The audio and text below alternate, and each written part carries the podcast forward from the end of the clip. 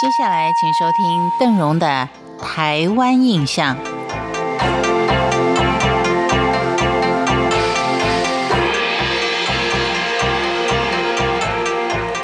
在台湾，跟布袋戏这种传统剧种有着相同命运的，大概要算是赫赫有名的歌仔戏了。也就是说，它有着相当浓厚的本土文化，但是呢，却无以传承。因为它真的很需要有时间、人力跟经验的投入。我想，任何的传统艺术大概都有这样的一个困扰啊，所以才会需要政府的或是民间的一些有心人士大力的推动，才能够将这些传统艺术传承下去。所以，邓荣才能够在今天继续的为您介绍最能代表台湾在地乡情的歌仔戏。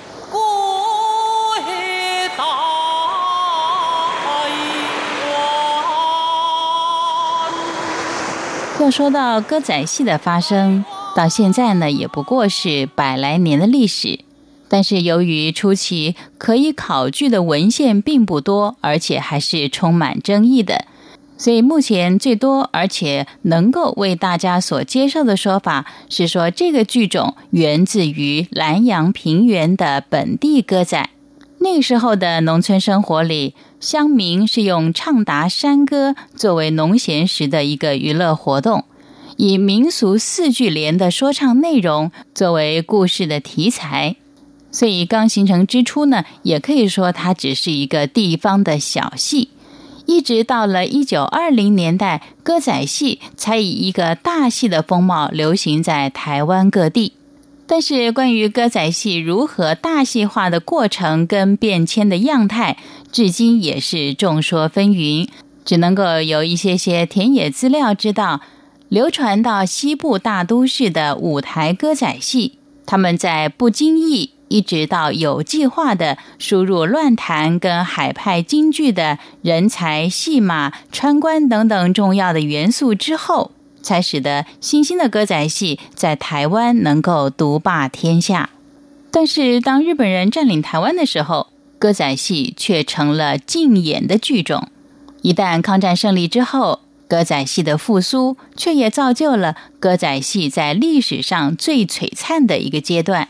而在歌仔戏极盛期，又发展出许多不同空间跟媒体通路的表演。像是歌仔戏的电影了，广播歌仔戏，或是野台的卖药团等等，这些呢都能够吸引不同需要的观众。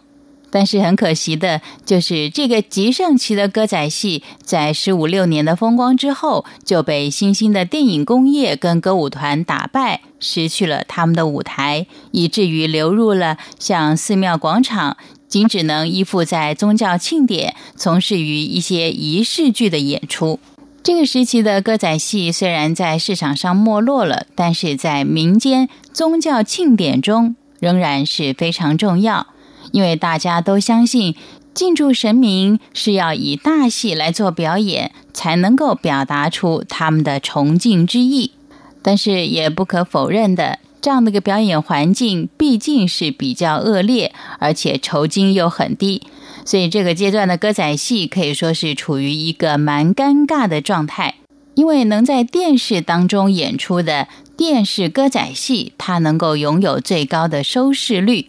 但是庙口的野台戏演出呢，往往却拼不过露天电影的播放，一盛一衰的景况就是非常的明显。幸好，在一九八零年代，有一批民族音乐学者所带动的民俗艺术的研究，使得歌仔戏的悲情命运产生了很大的转变。它特殊的音乐内容跟文化意涵，吸引了很多知识分子投入跟研究学习的行列，而且成立了新子弟团体，助长了研究本土文化的风气。舞台歌仔戏有重新的被期待跟探索。如今，歌仔戏的发展以入主大剧院的演出成为他们新兴的目标。以上就是歌仔戏演变到今天的一个现况。